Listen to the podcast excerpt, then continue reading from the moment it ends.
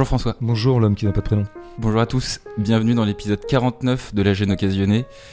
Est-ce que tu jures de dire la vérité, rien que la vérité, toute la vérité? Ah, je crois que tu me demandes, tu me poses cette question dans ce libellé parce que nous allons aborder un film dont l'essentiel est un procès. C'est Ouais, ça, hein? Ouais. T'as ouais. vu comment je te comprends? C'est dingue. hein. C'est bien, t'expliques bien les choses aux éditeurs. Bah moi j'essaie de décrypter le langage de l'homme qui n'a pas, de- pas de prénom. Moi aussi je le jure puisque je vais aussi un peu témoigner sur ce... Ok, donc en fait on va partir sur le lexique de la justice. Ça va être ça en fait. Tu vas tout nous faire. Est-ce que tu vas plaider pour le film? Un petit peu. ou est-ce que tu vas être l'avocat général, celui qui au contraire euh, a des réquisitions sévères? Bah, je, vais, je vais faire un peu des deux. Ok, c'est ton côté centriste. Ouais. Et petite surprise en fin d'année, peut-être euh, peut-être en fin d'émission, pardon, le, ton top, ton top de fin d'année. Ah bah non, c'est ton top je crois aujourd'hui. Ouais, donc on commence par mon top et Ouais, puis On, on fera ton top dans ouais, on s'est dit qu'on allait commencer par le top pourri. Et dans trois semaines, on ferait le bon top, qui serait le mien. Ça marche. Euh, Saint-Omer, c'est donc le quatrième long métrage de la réalisatrice euh, Alice Diop, Grand Prix du jury à la dernière Mostra de Venise, et prix euh, Louis Deluc euh, 2022, ex aequo avec Pacifiction. D'accord. Est-ce que les films sont de même niveau? Ce sera donc l'enjeu de ce podcast. Ouais. Est-ce que Alice Diop sera dans mon top? Ou Ah. dans le tien? Surprise, surprise. Rama, donc euh, universitaire et écrivaine d'origine africaine, se prend d'intérêt pour le cas euh, Laurence Colli, femme noire accusée d'infanticide. En assistant au procès, Rama ressasse malgré elle plusieurs conflits internes liés à sa condition de femme noire française, de mère à venir, mais aussi la relation avec sa propre mère. Après plusieurs documentaires, Alice Diop s'essaie pour la première fois à la fiction, fiction inspirée donc d'un fait divers réel qui restitue l'expérience véritablement vécue par la réalisatrice. Ouais, bah c'est bien de partir par là parce que évidemment c'est toujours un truc qui excitouille un peu les théoriciens du cinéma que parfois on se pique d'être. En tout cas, les gens passionnés par le cinéma, euh, toujours désireux de penser le cinéma comme d'un objet de pensée véritable. Et donc la fameuse histoire de docu-fiction, quoi. Ah, qu'est-ce que c'est que ça, docu-fiction? Bon, moi, mon hypothèse, c'est toujours un peu que c'est d'abord des termes euh, qui ont une valeur d'échange, hein, c'est-à-dire une valeur commerciale, une valeur d'étiquetage de certains films, mais qu'en fait, d'un point de vue esthétique, finalement, la scission docu-fiction est très largement fallacieuse. Cela dit, c'est toujours intéressant de voir comment peut se passer, euh, disons, une conversion de l'un à l'autre. C'est le cas d'Alice Diop, qui n'est pas quelqu'un en plus qui a fait un documentaire et qui maintenant euh, passe à la fiction en deuxième. Elle a fait six ou sept Ouais, six documentaires. documentaires, ouais. Euh, dont j'ai vu certains d'ailleurs.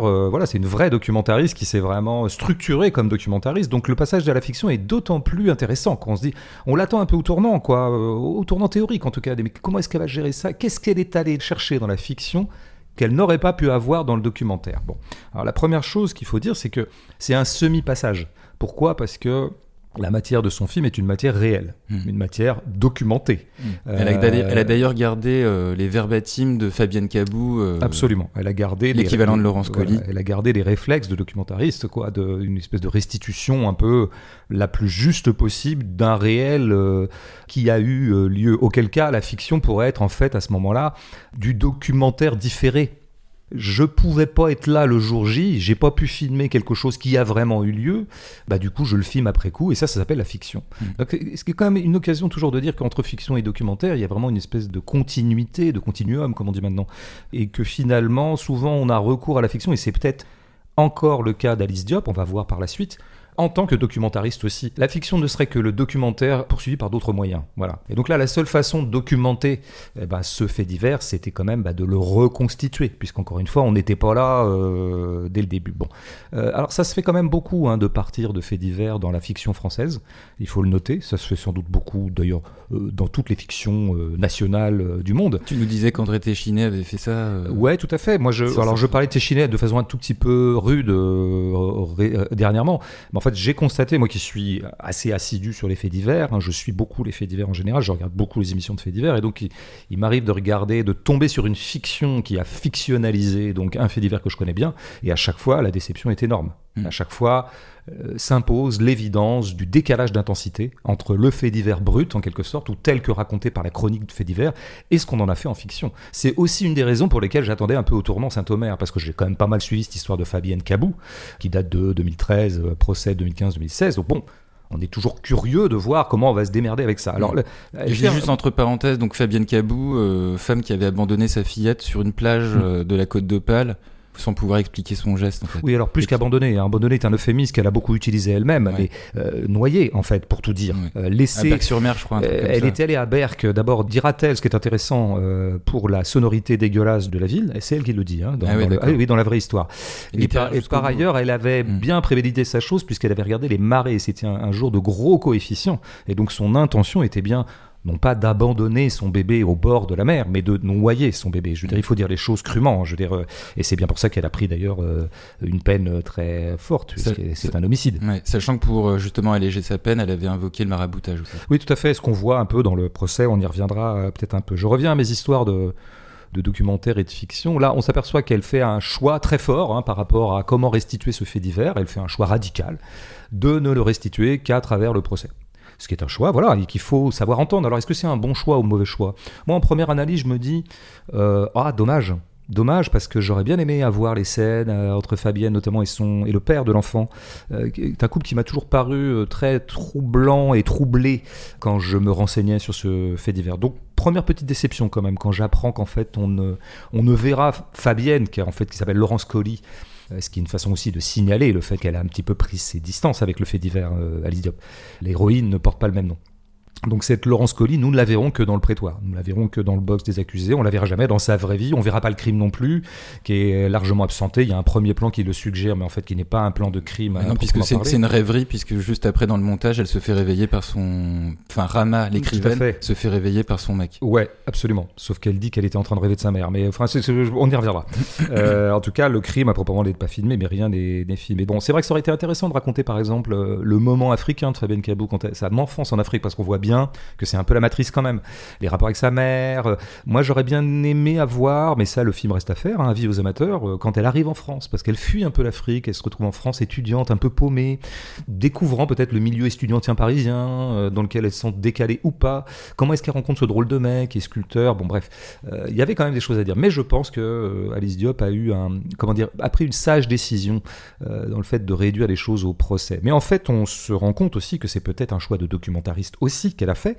Pourquoi? Parce qu'en en fait, il se trouve qu'elle a assisté au procès. Mhm. Alice Diop, hein, elle l'a suffisamment raconté comme ça, et que donc se comprend à un moment pour, au contraire, une invention fictionnelle qui serait la part de fiction du film, ça serait le personnage de Rama, n'est qu'en fait une invention dans la continuité de l'esprit documentaire d'Alice Diop, puisque il s'agit de son double, puisque elle-même, voilà, alter ego, ouais. Finalement, cette Rama va essentiellement exister comme témoin du procès. C'est comme ça qu'elle est un peu requise. Pas seulement, on y reviendra, mais quand même euh, dans un premier temps comme ça.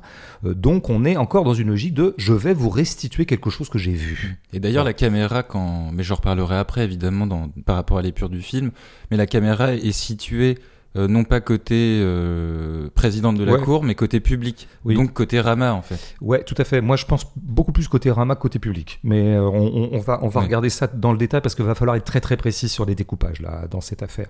Bon, en fait, je me dis deux choses à ce moment-là. Était-il vraiment nécessaire? Là, je suis à 12 minutes du film, hein, quand je commence à comprendre un peu le dispositif. C'était vraiment nécessaire d'avoir ce que j'appellerais un personnage relais. Alice Diop a assisté au procès. Plus tard, elle le reconstitue en fiction. Et elle met dans sa fiction un personnage qui assiste au procès. Est-ce que c'était bien la peine? C'est le premier truc que je me dis. Moi aussi, je me suis Bon, demandé aussi. Voilà. À quoi ça sert cette médiation? Bon, mais il se trouve que je me dis aussi que bah, décidément, nous allons avoir affaire à quoi? À une documentariste qui débarque en fiction, elle va vraiment vouloir nous restituer à quoi ça ressemble un procès d'assises. Et moi, je bois du petit lait, je suis hyper content, parce que je considère que les films qui mettent en scène la justice ne nous montrent jamais véritablement l'exercice de la justice. Ça, le documentaire l'a un peu fait, exemplairement de pardon pour citer les exemples canoniques, mais on nous raconte une fable judiciaire dans les films qui tournent autour de procès. Donc là, je me dis, là, elle, elle va faire gaffe. Elle va avoir la méticulosité de nous montrer comment ça se passe vraiment. Et ça tombe bien puisqu'elle y était et qu'elle y a pris des notes et que peut-être qu'elle n'a pas enregistré d'ailleurs avec un portable comme ça nous est montré parce que je crois que c'est interdit. Mais euh, bon, je pense qu'elle a transformé euh, les notes euh, écrites en portable. Mais c'est un détail. Bon. Et je vois arriver ce plan qui est pour moi le plus beau du film et qui arrive au bout de, ouais, dans le premier quart d'heure, on va dire qui est le plus beau du film et qui restera pour moi un grand plan de cinéma. C'est le plan Le panneau. quand on appelle les jurés. Ouais, c'est un panneau, c'est un panneau en plein séquence. C'est panneau droite gauche gauche droite. Hein. Gauche, il droite, il, gauche, va, droite, il ouais. alterne comme ça. Mais ce plan séquence, ça dure assez longtemps. On appelle les jurés, ce qui est déjà un moment que je trouve très peu documenté. Et là, je me dis, merci Alice Diop, tu as fait une part à ce moment très important. Bon, une part relative parce qu'on comprend pas exactement les motivations de la récusation. Ce qui aurait été encore plus intéressant. Pourquoi est-ce que tu décides de récuser tel juré toi l'avocat, en faisant le calcul que peut-être il va desservir ta cause? Bon, mais au moins là, nous sommes dans une temporalité documentaire parce que ça dure j'ai l'impression de voir, vraiment de ressaisir à ce moment-là ce que peut être la lenteur d'un procès, parce qu'un procès c'est d'abord un lieu où on s'ennuie beaucoup, ce que jamais les films de procès ne restituent, ben, qui n'ont de cesse à part que dans Close Up, j'ai remarqué qu'il ouais, y avait des petits plans sur le public. Euh. Ouais, ouais, ouais. Après c'est pas super long non plus. Enfin, moi, non, tu, tu parles de mon film préféré, mais je le mettrais pas quand même comme un exemple absolu de quelque chose qui nous a rendu compte de la temporalité d'un procès, si tu veux. Mm. Et mais en fait, parce que c'est impossible. C'est impossible pour rendre compte de la temporalité d'un procès, il faudrait 30 heures pour montrer comment c'est lent, comment c'est un peu chiant, comment il y a des moments mous, comment il y a des moments, tu vois, bon. Et là, j'ai l'impression qu'elle touche à ça. Et là, je me dis, bon, ben voilà, là, on tient un film vraiment passionnant. Euh, qui va filmer documentairement de la fiction, comme euh, j'ai déjà dit que ça pouvait être la martingale du cinéma. Bon, Bon, sauf qu'en fait, c'est pas du tout ça qui se passe. Parce que sitôt après ce panneau droite-gauche, gauche-droite, nous avons un cut. Et là, nous avons un plan sur Rama. Bon, alors là, je me dis, tiens, plan sur Rama, pourquoi? Et puis, juste après, nous avons un plan sur Laurence.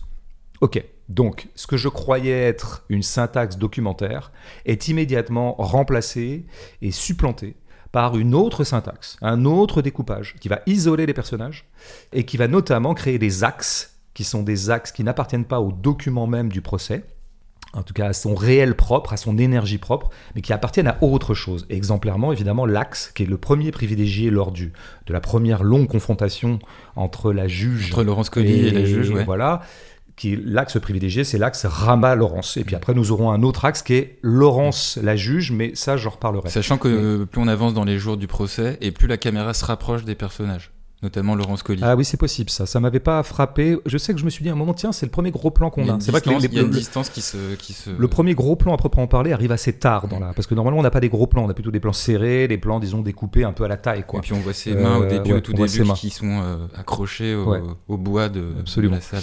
Euh, bon, en tout cas, on voit bien que là où j'escomptais qu'il y ait quelque chose comme une restitution de l'ambiance même d'un procès, envisagé comme un personnage en soi, le procès, c'est pas du tout ce que veut faire euh, Alice Diop. Je, pensais par exemple à ce livre qui est sorti là récemment d'Emmanuel Carrère, donc qui s'appelle V13, et que tu sais qu'il qui restitue le, 13 novembre. Le, procès, du 13, le procès du 13 novembre, qui s'appelle V13, quoi que les gens qui l'ont suivi ont appelé V13 entre eux.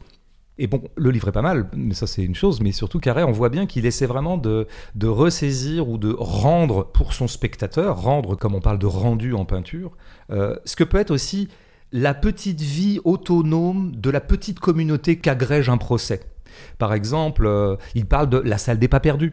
Entre deux séances, tu sais, on, se parle, on se regarde, on, se retrouve à la machine à café, on se retrouve à la machine de distributeur de Twix, et on se retrouve aussi aux Deux Palais, qui est la brasserie d'en face, dans le cas d'espèces de V13. Et par ailleurs, il parle beaucoup de la petite communauté des journalistes. Très important, la communauté des journalistes. Euh, même euh, Pascal Robert Diard, qui est donc la grande chroniqueuse judiciaire du monde, mm-hmm. qui a assisté euh, truc, s'est étonné voyant Saint-Omer à quel point elle ne faisait pas une part à ça. Laquelle Robert Diard, quand elle témoigne de ce qu'a pu être son vécu elle-même du procès, dit que le poids des journalistes a été très important, y compris dans la peine finale. Ce qui est quand même une phrase lourde de sens. Donc c'est important dans un procès. Ce qu'on n'a pas euh, beaucoup d'ailleurs dans Saint-Omer. Ben, on l'a pas du tout. Pas du tout, du tout. C'est-à-dire, en fait, si tu veux. Il y a juste une petite conversation un peu entre un soi-disant red chef euh, qui a commandé un article à Rama et Rama. Ah ouais, mais c'est tellement en dehors parce qu'en fait là, il lui parle plutôt de son travail de recherche en général. Ah et c'est un éditeur. Enfin, c'est pas un journaliste. Pas un journaliste hein. elle n'est pas journaliste, ouais. du tout. J'ai confondu. Non, non, elle est écrivaine, je pense essayiste. Bref, donc on n'a pas du tout ça. Mais là, j'ai l'air de m'apesantir un tout petit peu sur ce que le film n'est pas. Mais c'est quand même très important de voir à quel point le geste fondamental qu'a fait Alice Diop dans ce film, c'est d'abord de tailler dans l'ensemble du fait divers le strictement du procès, qui n'est jamais que 5 jours dans une vie.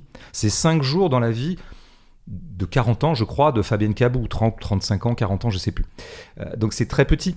Et en fait, elle ne fait que resserrer. Par exemple, moi, je trouvais qu'elle avait bien restitué la salle d'audience. Je me dis, ouais, c'est vrai qu'on les voit plus, ces petites salles d'audience de province, là. Saint-Omer, c'est quand même un petit bled, globalement, toutes choses égales. Euh, tu vois, des trucs avec de la boiserie, des trucs un peu à l'ancienne, comme ça. Et j'apprends qu'en fait, elle a reconstitué, elle a rajouté le bois. On verra peut-être pourquoi plus tard. Euh, j'apprends aussi qu'elle a repeint le truc. Donc en fait, tout ça pour dire quoi? Très clairement, Alice Diop documentariste passant à la fiction abandonne complètement et presque intégralement toute ambition documentaire. En tout cas, toute pulsion documentaire ou tout objectif documentaire. C'est-à-dire que c'est vraiment une... Elle a le zèle de la nouvelle convertie.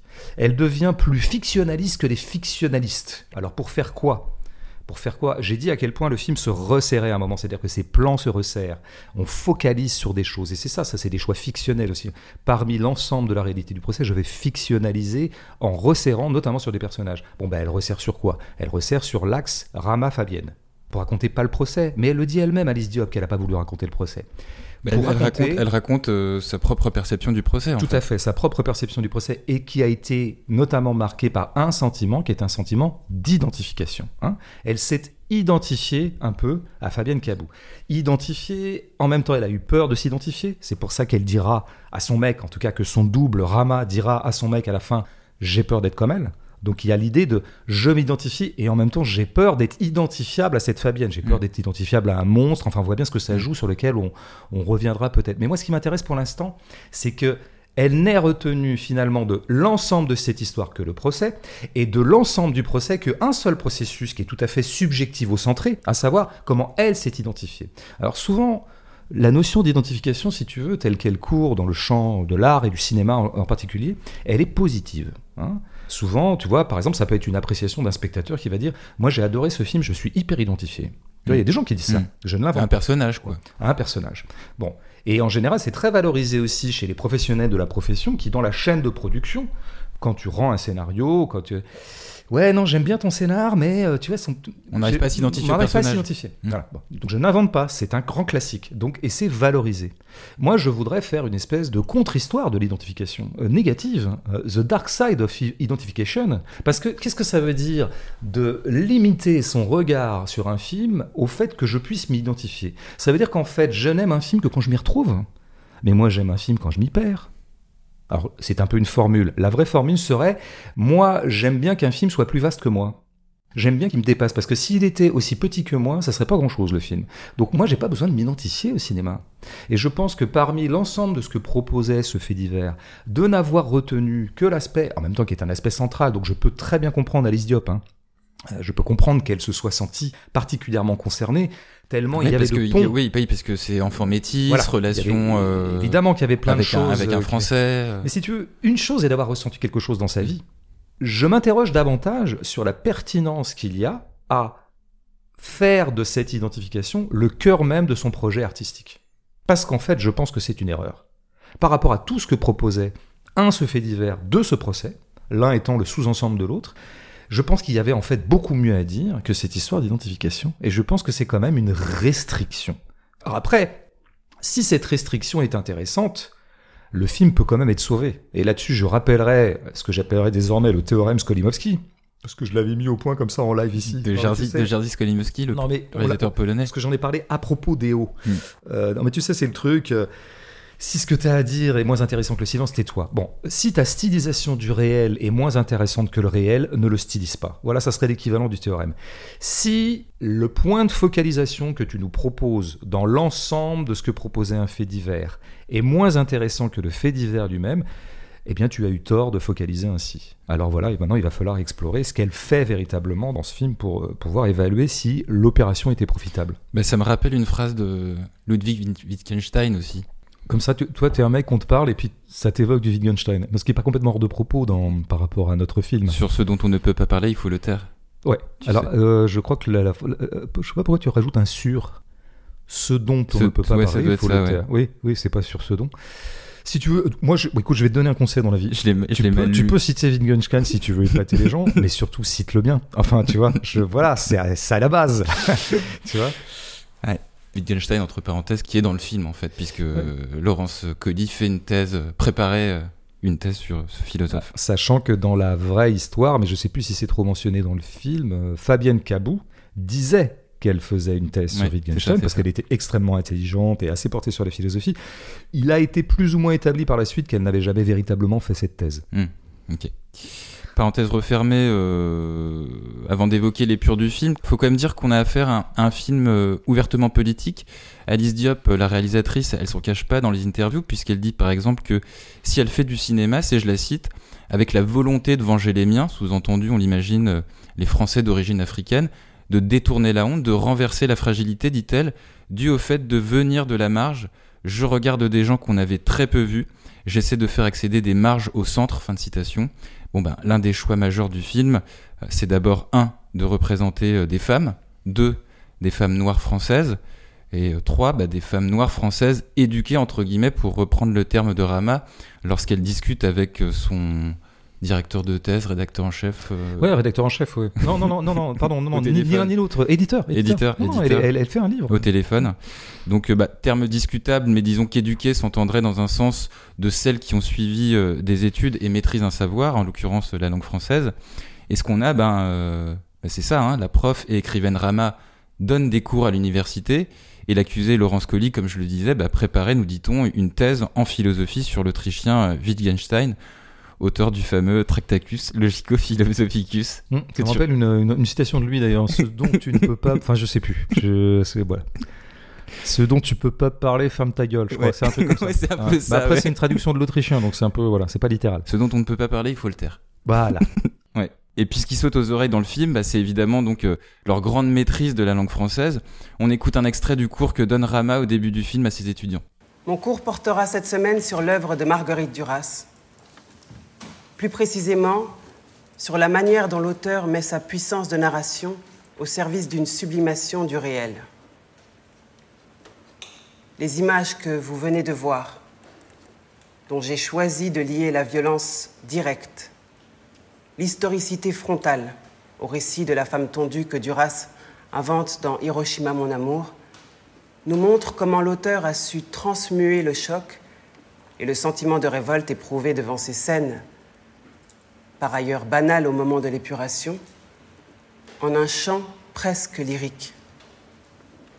À l'écoute de ce texte, l'intention de l'auteur est limpide. Cette femme, humiliée, ravagée, marquée d'une flétrissure, certes passagère puisque les cheveux repoussent, mais définitive dans sa mémoire et dans celle de son entourage. Cette femme, objet d'opprobre, devient, grâce aux mots de l'écrivain, non seulement une héroïne, mais un sujet en état de grâce.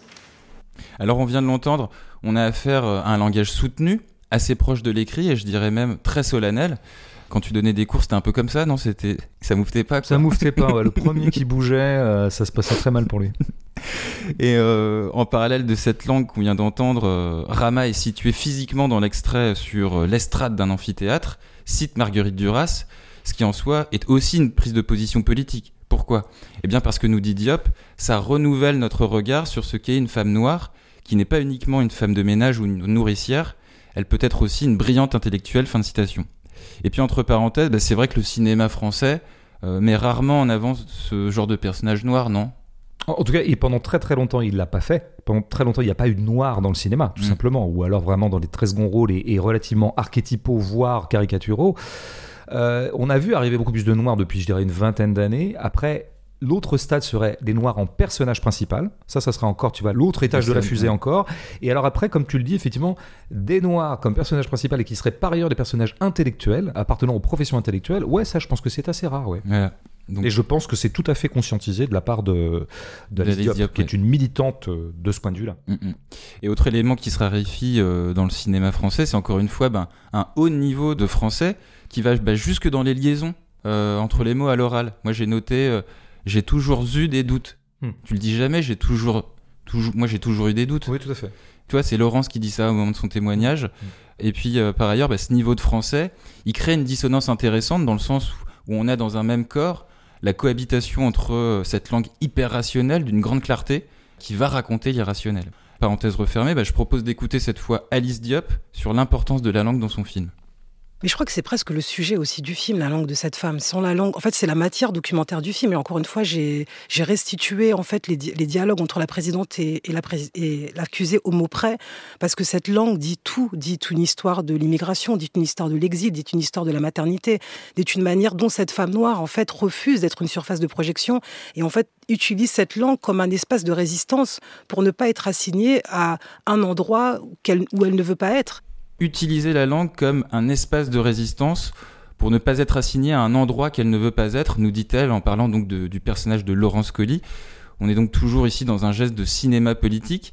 Et cet extrait, bah, il fait écho dans le film à la conversation euh, téléphonique dont je parlais entre l'éditeur et Rama, puisque l'éditeur lui dit que les journalistes présents à l'audience sont surpris d'entendre le niveau de langue de l'accusé, sous-entendu, bah, c'est surprenant d'entendre une femme noire s'exprimer comme un blanc ou aussi bien qu'un blanc, ce à quoi Rama rétorque en lui disant ben, euh, qu'il n'y a rien de surprenant pour quelqu'un d'éduqué, pour reprendre le terme.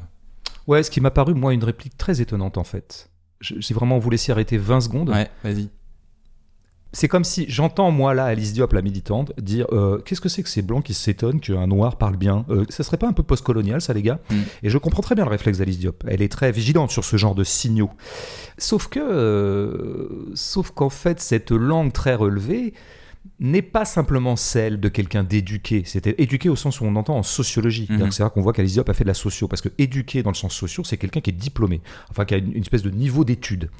Mais, mais, je veux dire, il y a plein de gens qui ont un niveau d'études, bac plus 5, bac plus 1000, et qui n'ont pas le niveau de langue extrêmement académique au sens le plus neutre du terme, la langue académique du français, que cette Fabienne Cabou ou cette Laurence Colli. Donc il y a quand même une étrangeté là-dedans. Et je pense que nier cette étrangeté, bah, c'est nier ce que Alice Diop d'ailleurs sait plutôt bien et devrait savoir, et qui frappe tout le monde quand tu entends par exemple des gens, des jeunes Africains ou des Africains tout court, des ex-colonies, euh, notamment d'Afrique occidentale mmh. française, ils ont toujours, enfin en tout cas un certain nombre d'entre eux, en fait de moins en moins, puisque le français est en train d'avoir beaucoup moins d'influence là-bas, mais, mais en tout cas jusqu'à un certain point, une langue extraordinairement académique, extrêmement léchée, comme s'il l'avait un peu appris dans les livres, et que sans en avoir véritablement une espèce de pratique orale, etc.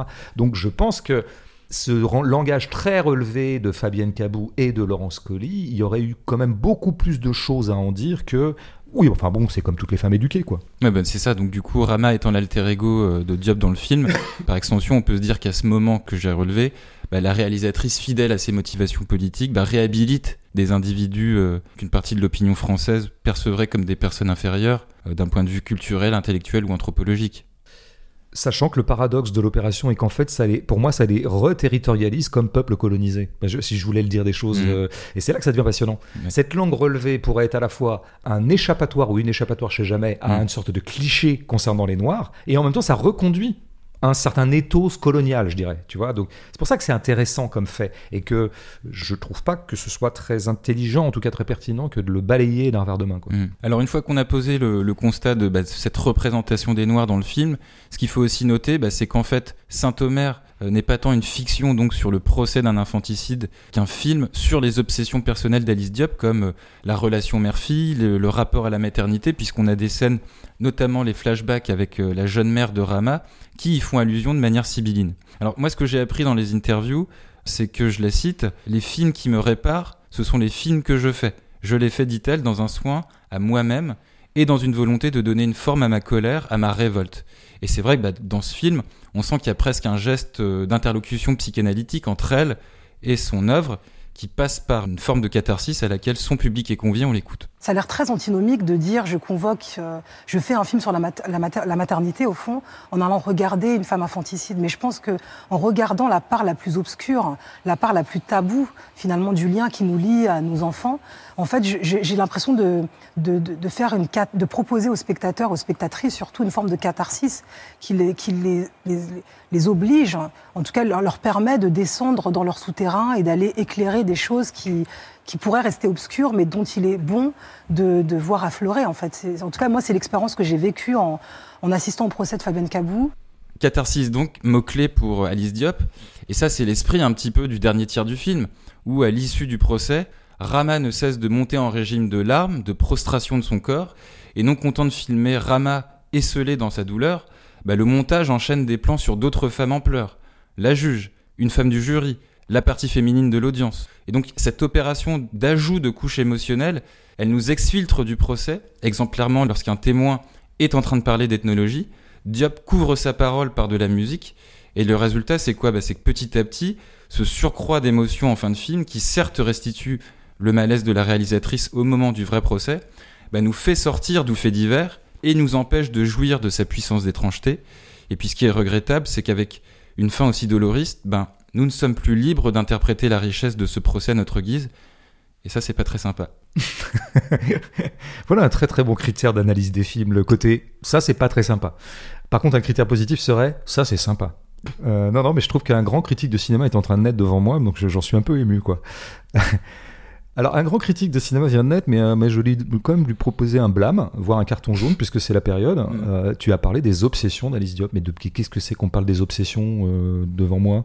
Hein J'ai déjà dit que ce mot était foireux. On arrête avec les obsessions des artistes. Voilà, ça c'est.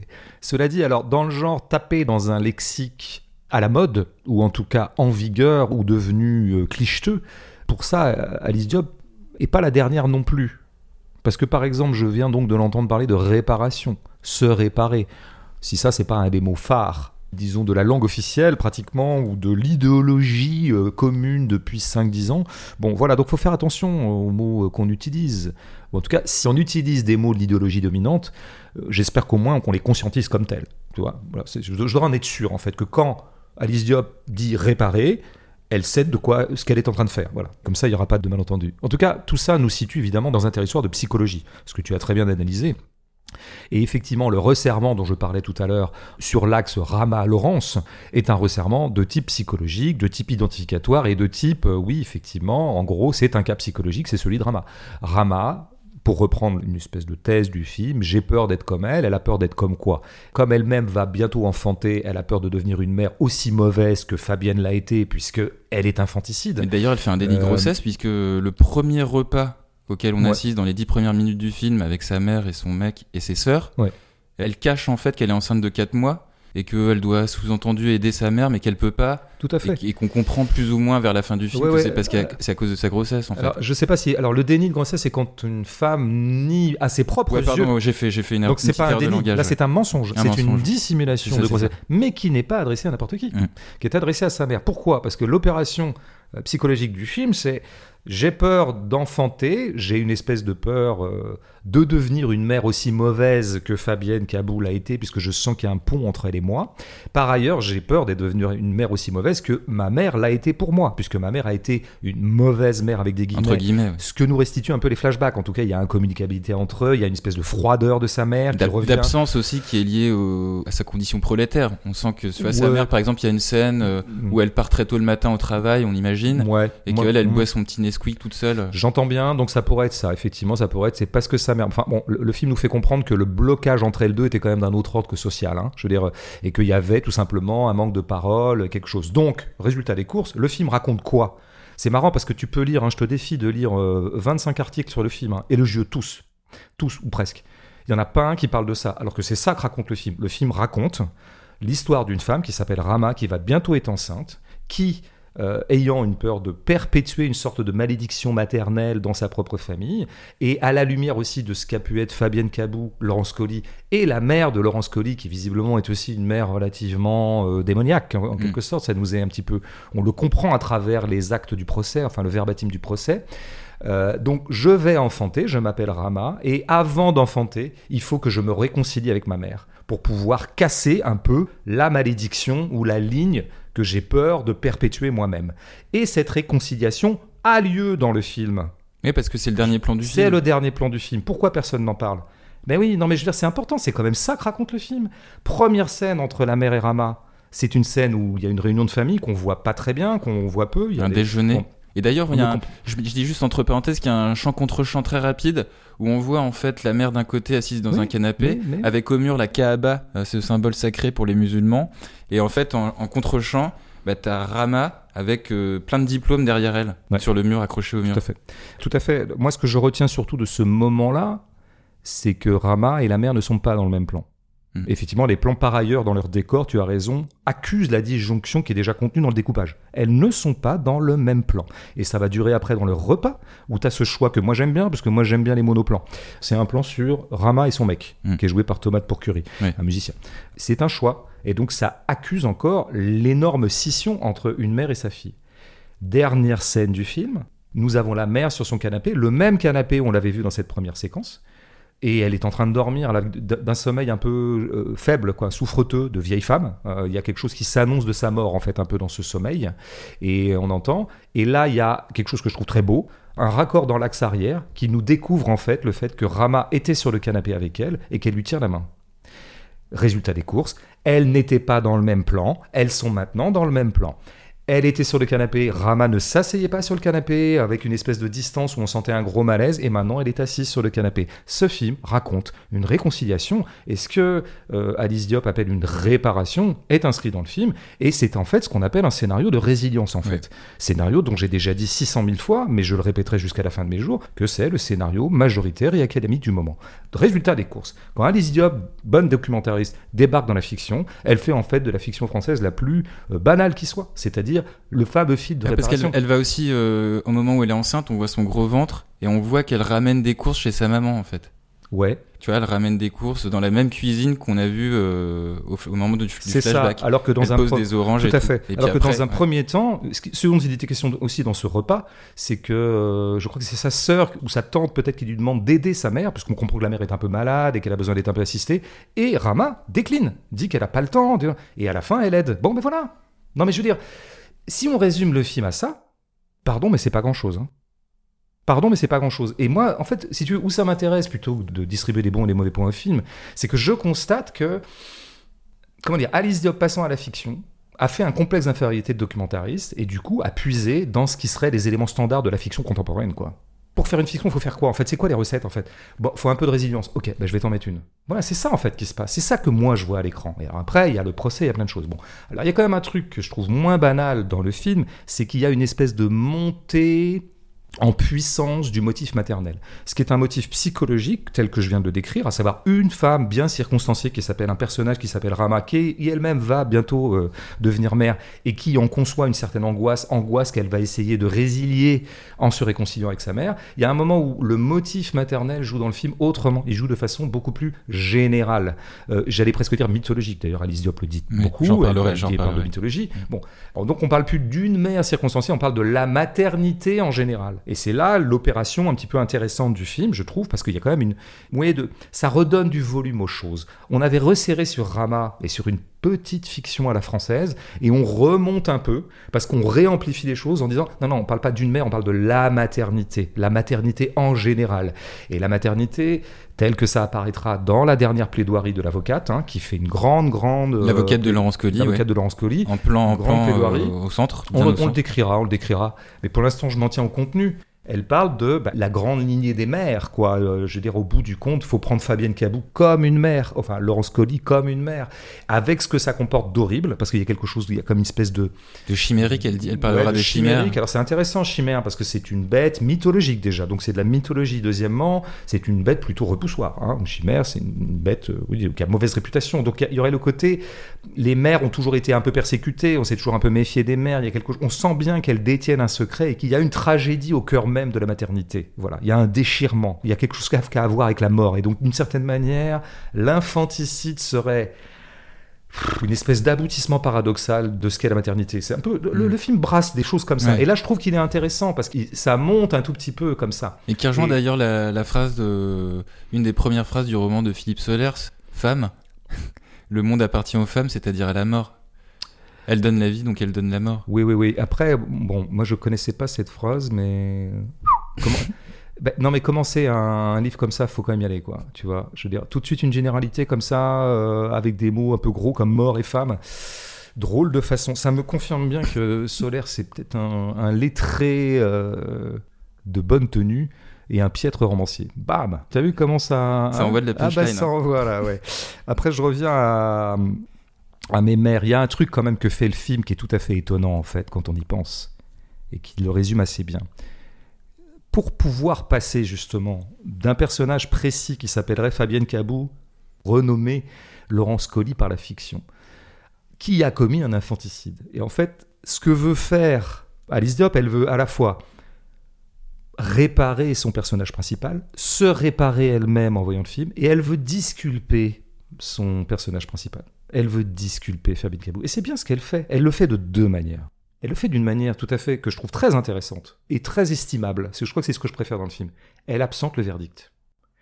Ça, c'est alors autant j'ai un petit peu pesté contre le fait qu'elle adhérait à certains codes dominants, autant ça, si tu veux, dans les codes du film de procès, c'est- un impair fondamental. Elle s'en défend d'avoir fait un film à procès. Et de fait, elle l'a pas fait. Enfin, quand même, 50% de son matériau, c'est un procès. Normalement, à la fin, t'as le verdict. hein. Je veux dire, elle l'absente. Mm.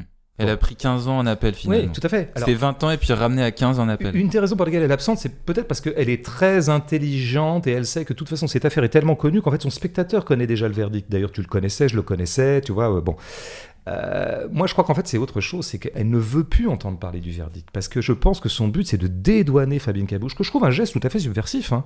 Et pour ça, il faut qu'elle se décolle de l'idéologie judiciaire. L'idéologie judiciaire, c'est justement il y, a un accusé, il faut quand même que je lui donne une peine, Mm. quoi. Le film absente la punition, le châtiment, la peine. C'est pas mal ça. hein. Mm. Et donc elle se décolle d'un esprit judiciaire qui consiste à surveiller et punir pour aller vers un autre esprit qui est un esprit comme ça d'exonération ou peut-être même d'exorcisme de Fabienne Cabot, exorcisme à tous les sens du terme, puisqu'il est question beaucoup de sorcellerie euh, la concernant. La mara- Je- maraboutage, oui. Je crois que le film essaie d'exorciser quelque chose de l'ordre de Fabienne Cabou, euh, encore une fois, Laurence Colli. Et c'est une opération que je trouve euh, troublante, mais audacieuse, assez sèche. euh, c'est une espèce de coup de force, en fait, par rapport euh, aux faits divers. Et j'aime assez que le cinéma, si tu veux, alors que la justice est faite pour juger, le cinéma n'est pas fait pour juger. Le cinéma est, est plutôt fait pour Pas regarder aussi. bah, regardez déjà, mais regardez en suspendant le jugement.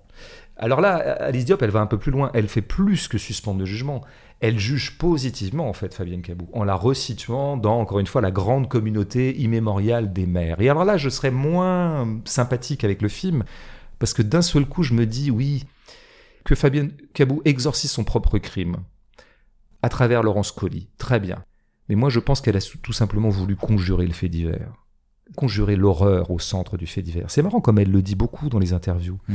Elle dit à quel point, de toute façon, c'était pas possible de filmer le crime, ce qu'elle Oui. ne fait pas de fait. Pour des raisons elle morales, éthiques, politiques. Ouais, euh, ouais, ouais. Alors, j'y reviendrai, mais. euh, moi, je veux dire, par exemple, ne pas filmer le crime. Soyons un peu précis là-dessus. Moi, je crois que c'est toujours une bonne décision de se demander, enfin en tout cas, déjà de se demander si tu vas ou pas mettre le crime, c'est très bien comme question. Et souvent, tu as probablement raison de l'ellipser. Parce que franchement, des fois, tu as des crimes, qu'est-ce que ça va être? Donc tu vas faire faire à une espèce de body double, euh, des simagrées de victimes, donc autant ellipser. S'il y en a bien un crime que moi, j'aurais pas absenté, si tu veux, comme cinéaste, si jamais j'étais cinéaste, c'est bien celui-là. Pour moi, il y avait une grande scène à faire, en fait. Parce que précisément, c'est une scène sans horreur. C'est une horreur sans horreur. Elle a déposé justement un bébé au bord de la mer, en sachant bien ce qu'elle faisait, hein, j'y insiste. Moi, il me semble qu'elle rate une grande scène de cinéma. Pardon, hein, je, et, et bon, elle choisit de l'ellipser. Mais je pense que ce qu'elle ellipse fondamentalement, c'est pas tant d'avoir à faire cette scène, même si je pense qu'elle a eu un peu peur de la faire, mais elle ellipse tout simplement le crime lui-même. Et donc conjurer le fait divers, conjurer la violence au cœur de ce fait divers. Et là, je comprends mieux d'un seul coup l'existence du personnage de Rama, qui en fait est un sas. C'est une médiation, si tu veux, entre nous et le fait divers. Et ça, c'est un truc que j'ai beaucoup constaté dans les films qui adaptent des faits divers horribles au cinéma. Il y en a plein. Et à chaque fois, tu trouves un peu une espèce de double mouvement. On voit bien que les gens sont allés au truc. Parce qu'ils euh, étaient attirés par euh, parce que c'est fascinant, parce que c'est euh, horrible. Et, et- l'étrangeté, et cette ouais. fascination-là, moi, vraiment, je l'accepte totalement. Nous sommes tous fascinés par ça. Nous sommes tous fascinés par Nordal Lelandais. Nous... Enfin, il y a surtout, pas de problème. surtout, Surtout toi- moi, je surtout dirais. Moi, j'ai notamment ce vice. Ce qui n'est pas forcément un vice morbide, mais ça, je m'en Mm. explique par Mm, ailleurs. oui, oui. Non, mais ce que je veux dire- et tu t'aperçois qu'en fait, les films qui vont à ce fait divers-là, parce qu'ils y voient qu'il y a une espèce de jus très intéressant pour le cinéma, n'ont de cesse, une fois que le film se met en œuvre, de reculer devant le fait divers, de le conjurer, de l'adoucir, de l'anesthésier, de l'euphémiser, de l'édulcorer. Exemple, l'adversaire de Nicole Garcia. Hein, qui est adapté alors du livre de Carrère, mais qui lui-même racontait Mm. le plus grand fait divers du XXe Je siècle. l'ai pas vu, c'était quand Euh, ce, ce film? c'est un vieux film maintenant parce qu'il avait suivi de près le livre de Carrère. Alors là, le fait divers date des années 80-90. Ah le livre de Et Carrère date- Alice Diop s'est inspiré de l'adversaire, je crois. Peut-être, c'est un livre et un film qui ont été beaucoup vus. Le fait divers est extraordinaire. hein. C'est une personne qui a tué sa famille après avoir menti pendant 25 ans. Je reviens pas là-dessus. Renseignez-vous si vous connaissez pas Jean-Claude Roman avec un D, je crois, et le fait qu'il s'appelle Roman déjà, déjà c'est du génie.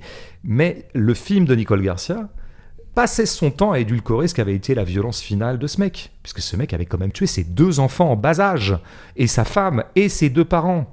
Et voyez le film, vous voyez comment en fait on essaie un peu effectivement de sauver le personnage, que je trouve un acte d'un christianisme achevé auquel je peux adhérer en tant que tel, mais je vois surtout un recul et une peur du cinéma d'y aller, quoi. Une peur d'aller dans les gouffres qui précisément nous fascinent. Mm. Voilà ce que je finis par voir dans euh, Saint-Omer aussi. Mm, mm. Allez, on va passer euh, à l'analyse de Allez, vas-y, fais péter l'analyse. l'analyse de l'épure. Mais est-ce que ça va être sympa ou pas sympa? Bah, ça va être sympa, Ça va être sympa. plus ou moins. Non, c'est euh, l'épure du film. euh, je circonscris un petit peu l'épure du film par rapport aux scènes du procès. Oui, oui, Ouais, c'est un choix. tout à fait. En commençant donc par évoquer euh, bah, des opérations qu'on aime bien sur le papier, les plans fixes. On aime bien les plans fixes. ouais. Ouais, plans fixes longs, en l'occurrence euh, du procès. Parfois en plan séquence, euh, en particulier sur l'accusé Laurence Colli. Alors sur ces plans de témoignage, on a presque une épure au carré, puisqu'on a euh, Laurence Colli et tous les autres intervenants de l'audience dont les corps ne bougent pas, ou très peu. La tonalité de leurs paroles est à la fois sobre et solennelle, je l'ai dit. Les cadres ne contiennent que les corps ou les visages des personnages. On entend à peine le grincement des boiseries de la salle.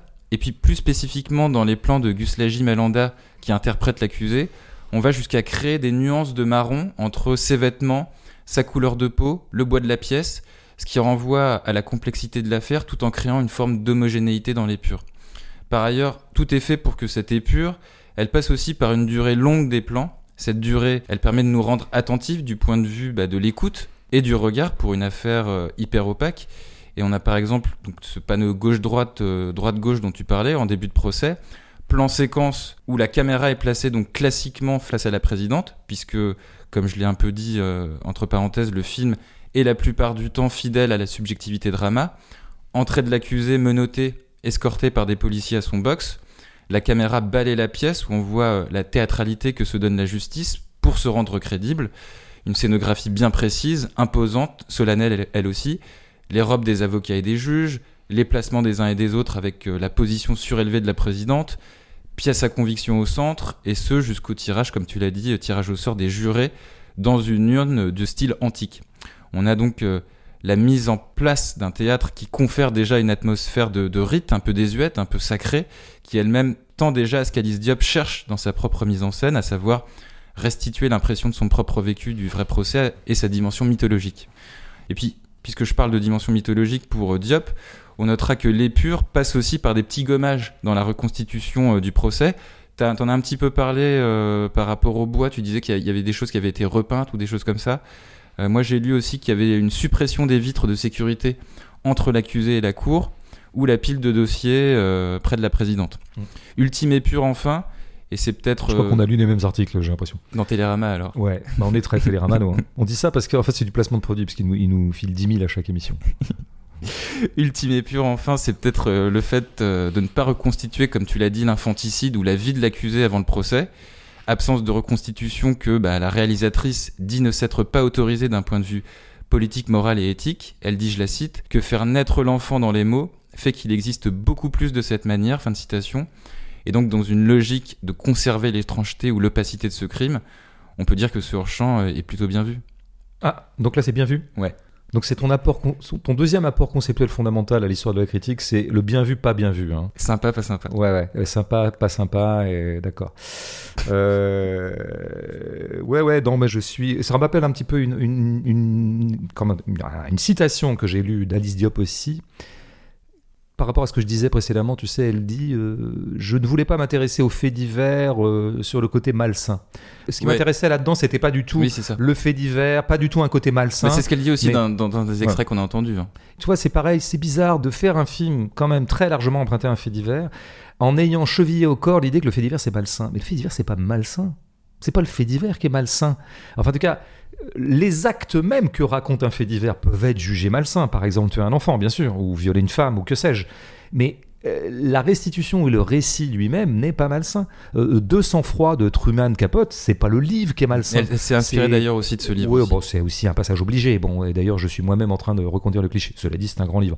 Euh, non, mais c'est bizarre. De, tu vois, c'est toujours ce côté j'avance, je recule. quoi. J'adapte un fait divers et en même temps, je trouve que c'est quand même un peu voyeur. Enfin, c'est un truc qu'on entend beaucoup sur les faits divers. Ah, c'est voyeur de s'y intéresser. Non, c'est pas voyeur de s'intéresser aux faits divers. Euh, Sinon, euh, encore une fois, euh, Flaubert n'aurait jamais écrit Madame Bovary, par exemple. euh, Et je pourrais citer. euh, tant d'autres exemples qui sont partis de l'intérêt que portait un artiste à un fait divers, en tant que fait divers et en tant qu'il charrie aussi de l'horreur. quoi.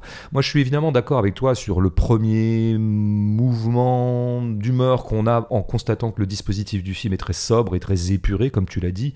C'est euh, ok, super. Enfin, moi, je veux dire, le premier échange entre la juge et. Et, Laurence Colli, je dis, bah, merci quoi, de prendre du temps, de restituer ça avec une grande parcimonie, une grande sobriété. Il a été question parfois, de, ici ou là, dans les interviews, de la peinture classique française, tu sais, dans son épure. effectivement, on pense à une certaine peinture baroque, en fait, d'un certain point de vue, mais là où le baroque était contrairement à sa légende, euh, beaucoup plus une sobriété que le contraire, qu'une profusion. Mm.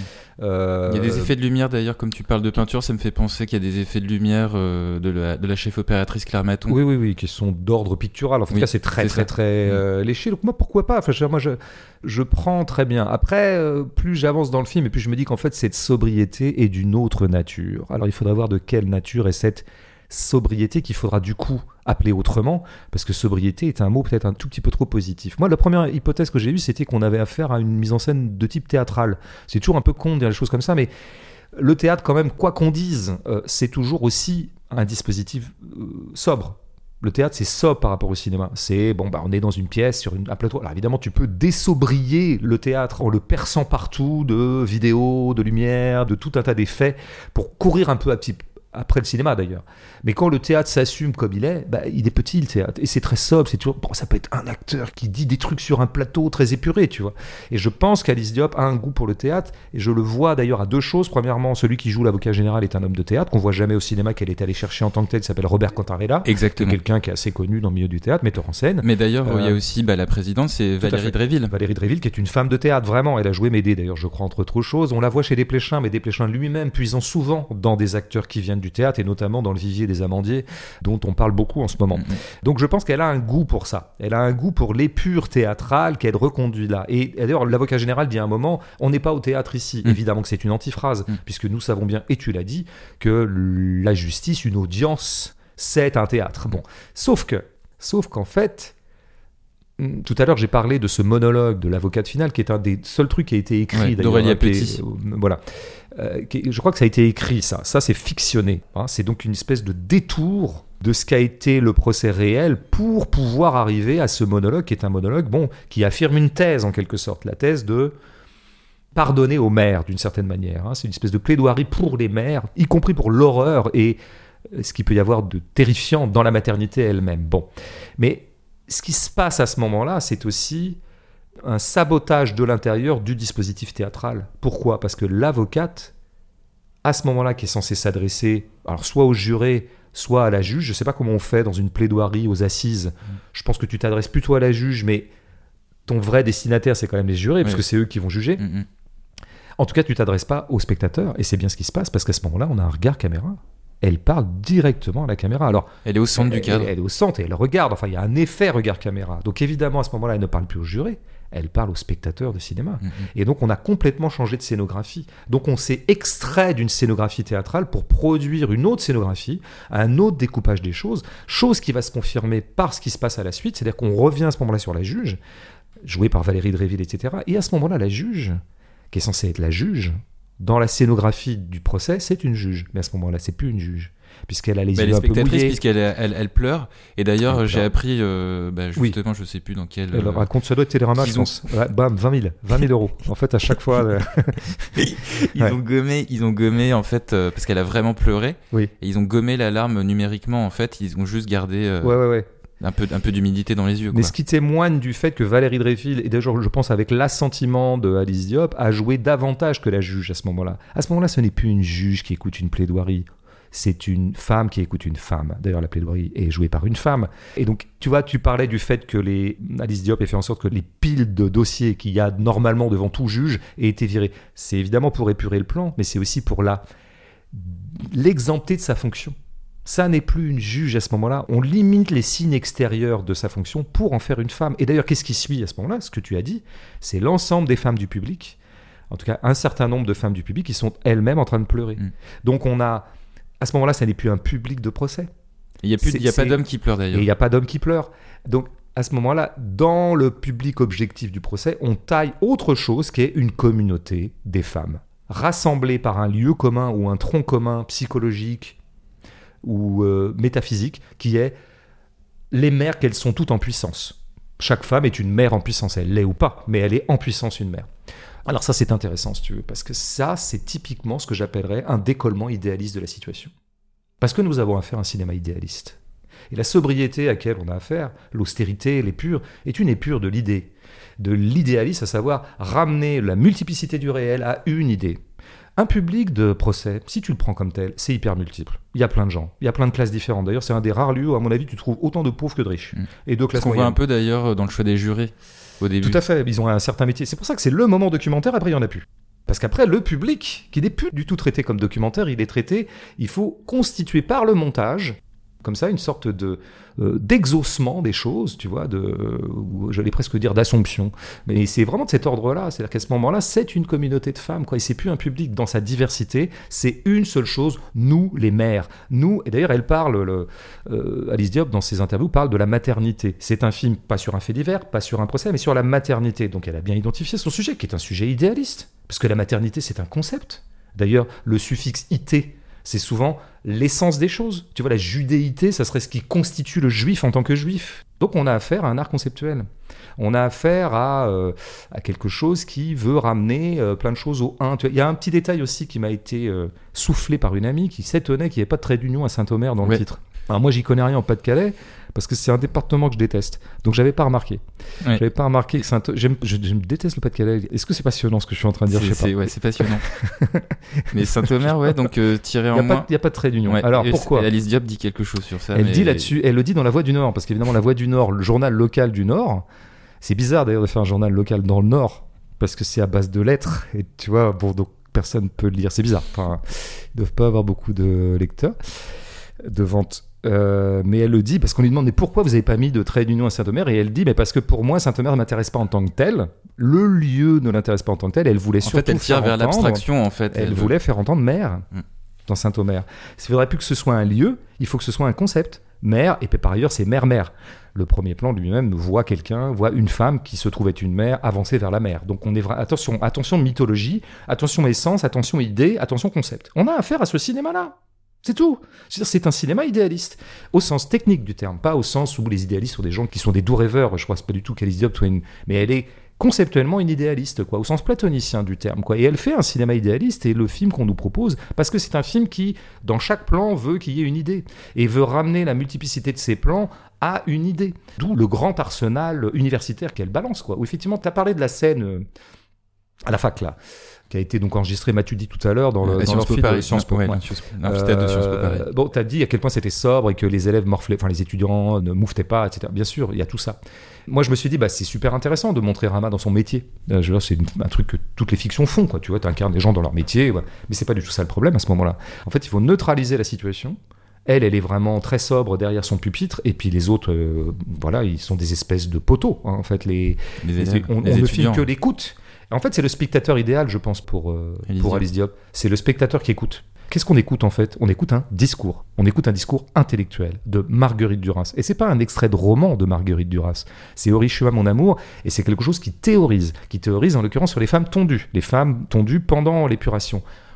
Attention. Alors moi je déteste si tu veux la catégorie de cinéma intellectuel. Elle veut rien dire. Il y a plein de blaireaux qui disent ça. Ah ouais mais bon ça c'est un télo. euh, Bon évidemment que c'est con.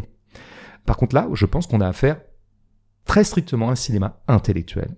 Je n'oublie pas que euh, le grand point commun finalement entre euh, Rama et Alice Diop, l'une est écrivaine et l'autre est cinéaste, mais elles ont un gros point commun. C'est Bah, que c'est mais- des universitaires Ouais. toutes les deux. Oui, mais tu Alice sais Diop- qu'Alice Diop voulait être écrivaine à la base. hein. Oui, enfin, euh, je sais pas ce qu'elle voulait être. Moi, je voulais être footballeur, donc tu vois, ça n'engage à rien. Mais elle a été universitaire, Alice Diop. Elle l'a fait. De la sociologie. C'est ouais. une cinéaste. Mais je veux dire, elle a été assez proche du milieu décolonial ou des recherches décoloniales, ce qui la met vraiment ouais, plutôt d'un côté où ça pense bien. Enfin, pour moi, il y a, y a de la pensée là-dedans. C'est une penseuse. Et moi, je pense que c'est pas une contre-indication avec le cinéma. hein. En revanche, faire du cinéma en tant qu'universitaire, en universitaire, ça, je trouve ça plus douteux. C'est-à-dire un cinéma conceptuel, un cinéma qui balance des théories, en fait, et qui oublie de faire un peu de cinéma quand même, au passage, oublie de faire des situations. Il y a un fait que tu as mis en avant et tu as bien fait, et que moi j'interprète différemment de toi, ce qui ne veut pas dire contradictoirement, mais c'est le côté son sur ton, effectivement. Euh, Ça frappe tout le monde de voir à chaque fois qu'on voit Loris Coley dans, sa, Dans son box, là. Ouais. Elle, la- est, la- elle la- est marron sur marron. Marron Elle est- sur elle est- marron. bon, alors la première fois, on se dit, bah évidemment, c'est voulu, parce qu'il y a bon, et donc ça crée une espèce de monochromie marron qui, je pense, résonne probablement, euh, parce qu'après, elle a une autre fringue qui est de nouveau marron. Ouais. Donc on se dit, bon, évidemment, tout ça est intentionnel. Qu'est-ce que c'est que ce ton sur ton? Est-ce que, alors première hypothèse, c'est pour mettre en avant évidemment la couleur de Laurence ce qui est pas rien, elle est de couleur noire. C'est aussi rappeler immédiatement que, en fait, couleur noire est un truc très mal nommé, parce que le noir, c'est toujours marron. Donc c'est un drôle de machin, ce truc de noir, en fait. Et pour la première fois, de fait, je me suis dit, mais en fait, c'est marrant quand même cet adjectif noir accolé à une certaine race, qui, dans notre langue, à nous, en tout cas français, je sais pas si ça se fait dans d'autres langues, mais je pense que oui, bah, quand même est souvent péjoratif. Euh, ça va en ce moment, euh, j'ai des idées noires. Hmm. Euh, oh, t'as un peu noirci le tableau, etc., etc. Tu vois, l'humour noir, c'est un humour dégueulasse. Bon, tu vois. Donc c'est pas rien au niveau du signifiant quand même que ce qui te désigne toi ethniquement, enfin euh, racialement, soit par ailleurs quelque chose d'utilisé. Enfin, je veux dire, voilà. Moi, j'ai l'impression que quand même le film est travaillé par l'idée que la couleur noire a un passif un passif colonial évidemment, un passif de douleur, parce qu'on va très très bien dans les romans de Toni Morrison par exemple, mais pas que. Et je pense qu'Alice Diop vient de ce parcours-là, bien sûr. Ses parents viennent du Sénégal, bon. Mais quand même, il y a un drôle de machin dans le film qui est exorcisé en moi, pas seulement Fabienne Cabou, en exorcisant Fabienne Cabou en la transformant en Laurence Colli, c'est-à-dire en la transformant en quelqu'un qui, certes, a tué son enfant, simplement on va conjurer le fait divers et cet infanticide, je pense qu'il s'agit quand même un tout petit peu de conjurer la couleur noire. Et que ce dont a peur Rama quand elle dit j'ai peur d'être comme elle, c'est quand même un peu j'ai peur d'être noir. Je note aussi que le copain de, de Rama est blanc. Voilà, je le note. Et après, je pense qu'Alice Alice Diop Diop, aussi d'ailleurs. Alice Diop peut-être qu'elle a un- puisqu'elle dit, que son enfant est métis, donc. euh, C'est possible, tout à fait. Je, je- l'ignorais. Mais c'est intéressant. Je, c'est pas, je suis pas en train de prendre en défaut le film. hein. Je pense qu'en fait, euh, Alice Diop est tout à fait consciente de ça. Mais en fait, c'est pas ça qui m'intéresse dans marron sur marron, ton sur ton. Ce qui m'intéresse, c'est que je pense que le film est lui-même totalement ton sur ton en permanence, esthétiquement. Et Pas simplement les plans où il y a du marron marron, parce qu'il y a un autre plan monochrome. Euh, c'est un plan où la mère, la mère de Euh, ouais, qui, se- qui, qui met ses bijoux voilà, mais c'est bijoux. Et c'est un plan à dominante un peu, je dirais, une espèce de camailleux de marron doré, dorés. tu vois Dorés. doré. Et donc, elle aime bien la monochromie. Elle le fait pas simplement avec Florence- Laurence Colli, tu vois. Et moi, je pense qu'elle aime bien la monochromie parce que c'est mono. Et on en revient à l'unicité du concept. On en revient à l'idéalisme. On en revient à l'essentialisme qui ramène le multiple au 1. Et je pense que c'est ce qui est fait dans toutes les scènes. Parce que dans toutes les scènes, elle a une idée et c'est ça qu'elle veut faire passer. Et souvent, les scènes sont réductibles à l'idée qui préside euh, aux scènes. Je Nota- re- Notamment les, les scènes où euh, on voit euh, Rama arriver à Saint-Omer, où c'est la seule noire euh, dans une population toute blanche. Ouais, bon, je pense, voilà, c'était une idée. Bon, cela dit, l'idée est intéressante, parce qu'en plus, il se trouve que là, l'idée est un fait. Donc moi, j'aime bien quand les idées sont des faits. Mais il y a des idées qui sont un peu plus théoriques.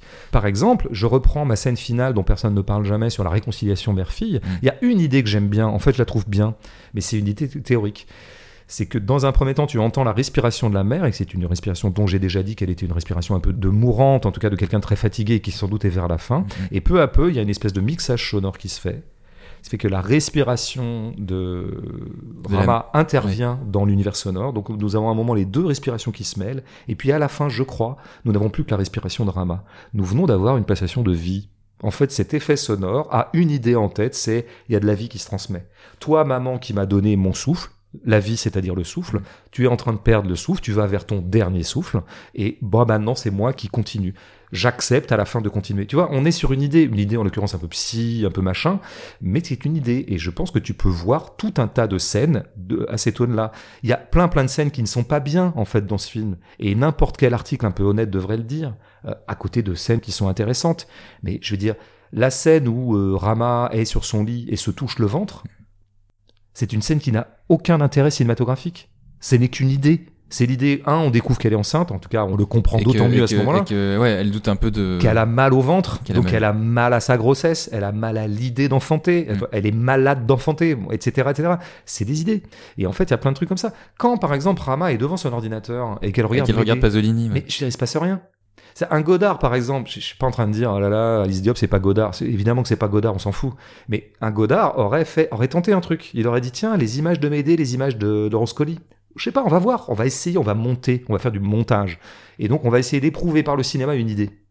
On va l'éprouver, on va voir si ça marche ou pas. C'est ça, Godard, en fait. Godard est le moins intellectuel des cinéastes, en fait, paradoxalement.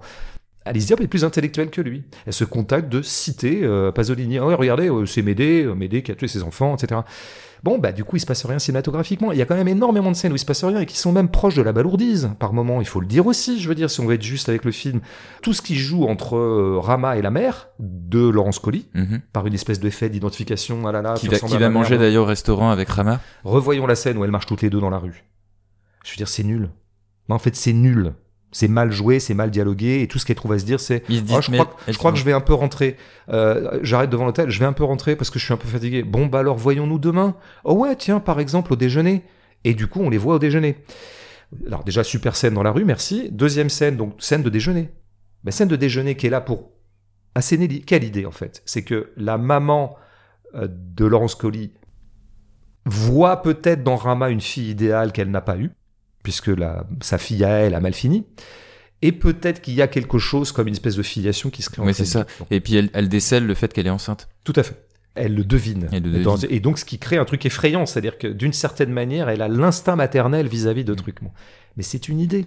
C'est une idée conceptuelle. Il y a une autre idée Et aussi dans le la plan même. quand même, euh, c'est que Rama, sachant qu'elle est enceinte, elle commande quand même de l'alcool parce qu'elle boit de la bière. Ouais, ouais, ouais, ouais. Mm. Bah, t'es bien gentil. Ouais, il y aurait un élément de réel quand même dans le truc comme ça. Bon, la scène est quand même pataude. Et la scène, elle est raide en fait. Et donc, tu vois, pour revenir à la sobriété. Moi, je pense qu'en fait, le film, bon, le film peut être vraiment intéressant et il y a des choses que j'aime dans ce film. Parce qu'il est sobre, mais je pense qu'en fait, sa sobriété, c'est de la raideur. Moi, je trouve le film rigide. Et je le trouve psycho-rigide ou philo-rigide. Par son essentialisme et par le fait que tout est précédé par les idées. Et en fait, j'ai en sortant du film, ou peut-être deux, trois heures après, en fait, ça m'est apparu. La vraie filiation dans laquelle s'inscrit Alice Diop en faisant ce film, c'est celle de Céline Sciamma. Putain, j'y pensais. Mais bien sûr. Mais parce que je, des plans idées quoi, des plans oui, idées. des plans idées. Puis la, la raideur. La raideur. Un truc très froid, quoi. Très, sous surveillance conceptuelle, quoi. Et surtout, dans le plan, il faut pas qu'il se passe plus de choses que ce que j'ai décidé qu'il se passerait. Ce que Céline Sciamma appelle d'elle-même le ce qu'on a- contrôle ce qu'on avait analysé dans Non, mais tu vois, de la jeune fille en feu. Oui, ben voilà, on- la boucle est bouclée d'une certaine manière. Mais là, là, vraiment, en fait, je pense qu'il y a quelque... oh, D'abord, j'ai l'impression qu'elles se connaissent toutes les deux, mais ça, c'est encore autre chose. Mais, mais même, tu vois, par rapport à... On a beaucoup salué la performance de l'actrice. Moi, je trouve qu'effectivement, elle est bien. Elle est sobre, donc je suis content. hein. Et je la trouve bien. L'actrice euh, qui euh, joue Rama, Ouais, oublié- Kaije Kagame, Ouais. Non, non, non, pas Rama. Gus euh, Gus Lagy Malanda voilà, qui joue ça. Laurence Colli. Ouais. Euh, Bah, D'ailleurs, tu auras noté que tous les personnages. Bah non non, je, je- non. Ok. Vas-y. Merci. Merci pour cette intervention. Vraiment, c'est passionnant. Euh, non, mais je veux dire, donc je la trouve bien. Je trouve que c'est une trouvaille de cinéma. Je trouve que c'est un casting intelligent. Elle tient la baraque parce que c'est pas facile ce qu'elle a à faire. Et même quand elle pleure, je suis ému alors que j'aime pas beaucoup le cœur euh, éploré qui se met en place à ce moment-là. Parce que non pas que je n'aime pas quand ça pleure parce que je trouve assez beau finalement qu'il y ait une sorte comme ça de douleur maternelle immémoriale qui se communique à l'ensemble du public. Voilà. So- j'ai essayé d'éviter le mot justement tu vois parce que j'en ai ras le bol de ce mot. Donc plutôt quelque chose de l'ordre d'une douleur euh, transtemporelle et transséculaire. Ça je trouve ça assez beau comme idée Euh, et donc je n'ai aucun problème avec les larmes en tant que telles. J'ai un problème avec l'idée. Je- C'est une idée. En revanche, je trouve que l'actrice est tellement bien que dans le moment où elle s'effondre, il y a vraiment quelque chose qui se passe. Quoi. Bon, Dans donc, les bras, dans les bras de son donc- avocate. L'actrice est bien. Par contre, elle est beaucoup moins bien que Fabienne Cabou. Voilà, en fait, le problème. Le personnage de Laurence Colli, tel qu'a voulu le peindre euh, Alice Diop, le repeindre, le soustraire à son crime notamment, est beaucoup moins intéressant de Fabienne Cabou. Parce que tout ce que j'ai lu sur ce qu'elle avait dit au procès, en fait, on a parlé tout à l'heure de sa langue très relevée, mais c'est beaucoup mieux que ça ce qu'elle a produit au procès comme langue. C'est beaucoup plus vertigineux comme... euh, moi, j'ai des extraits en tête. euh, Ah ouais ouais, ouais, bah écoutez les émissions qui sont consacrées à ce fait divers, vous découvrirez Il y a des faits Une- entre l'accusé, je crois. Sur... il y a aussi un affaire sensible, par exemple, il y a d'autres trucs. Non, mais c'est intéressant de voir, et finalement, je reviens à ce qui était mon point de départ. Eh ben, euh, à chaque fois, euh, fait divers euh, dans la colonne gauche et adaptation du fait divers dans la colonne droite, qui a gagné? Pas désolé, le fait divers a encore gagné. Et Fabienne Cabou est beaucoup plus intéressante que Laurence Colli. Dans son langage, dans tout ce qu'elle a dit, dans toutes ses réponses qu'elle a produites, etc. Donc bon, ben voilà, bilan des opérations, il y a une espèce de soustraction. Je voudrais dire une dernière chose comme ça que m'a évoqué tout à l'heure ce que tu disais. Là, je vais aller un peu au cœur d'un problème fondamental, à, à mes yeux en tout cas. Tu vois, c'est quand elle est à la fac, là, euh, dans l'amphi de Sciences Po, elle restitue des, une analyse de Duras, en tout cas d'un extrait d'Hiroshima Mon Amour qui est un peu théorique Mm. et qui parle des femmes euh, tondues. Et nous avons des images de femmes tondues. Et c'est tout ce que Alice Diop escompte qu'on voit dans sa scène, puisqu'il ne se passe rien du tout dans l'amphi en tant qu'amphi, hein, ça on l'a déjà dit. Donc il faut qu'on se mette à l'écoute d'un texte qui serait commenté par des images ou l'inverse. Alors qu'est-ce qu'une image juste Et c'est la phrase de Godard qu'on ressasse parfois, puis on ne sait plus trop ce que ça veut dire en fait. Euh, c'est pas une image juste, c'est juste une image. Bah, je pense que ça c'est la différence, si tu veux, c'est le côté anti-socialiste de Godard. Une image juste, c'est essentialiste. Juste une image, c'est l'anti-essentialisme. Une image ne peut jamais dire autre chose que ce qu'elle dit, que ce qui s'y joue. Le contraire, c'est ce qui se passe dans un cinéma idéaliste ou dans un cinéma essentialiste ou théoricien, c'est que tout de suite, on veut, l'image doit signifier quelque chose. Et donc ces femmes tondues telles qu'on les voit, enfin en tout cas dans ces espèces d'images qui sont toujours extrêmement bouleversantes, Mhm. bien sûr. Personne aime voir lyncher, et notamment, a fortiori des femmes, et notamment tondues, c'est-à-dire prises dans le symbole de la féminité. Je reviens pas là-dessus. Sauf que, à ce moment-là, évidemment, et c'est ce que fait Duras, Duras qui est une essentialiste aussi, et qui a une écriture assez essentialiste dans ses mauvais moments. Elle fait monter, justement, c'est ça l'hypothèse Duras, c'est qu'en fait, au moment même où elles sont l'abjection absolue, ces femmes martyrisées, ces femmes lynchées, finalement sont en état de grâce. C'est ça qui les sublime. Mhm. Opération qu'elle avait déjà fait avec Christine Vimin dans le fameux fait divers de l'affaire Grégory, où Duras fait un fameux article à l'époque, au moment où on ne savait pas qui avait tué qui, et où commençait à y avoir quelques présomptions contre Christine Vimin, la mère. Duras fait ce fameux texte dans Libé, en une de Libé, sublime, forcément sublime, sur Christine Vimin en disant évidemment qu'elle est coupable. Mm. Et il va s'avérer que Christine Vimin n'était pas du tout coupable. Pas du tout coupable. Non, mais c'est pour dire aussi l'inconséquence de l'idéalisme. Et ce que j'appelle l'inconséquence de l'idéalisme, c'est son indifférence au réel quand même. C'est son indifférence au réel. Il y avait aussi peu de rapport entre la construction conceptuelle ou mythologique qu'avait fait Marguerite Duras de Christine Vimin et Christine Vimin elle-même, la pauvre. Eh ben, je pense que si tu montres des images de femmes tondues, tout le monde va tout de suite monter en généralité sur le mode ah là là, c'est les sorcières éternelles. En fait, c'est cette constante de l'histoire de, des femmes martyrisées, des femmes. Bah ouais, mais ça, c'est si tu fais du mythe.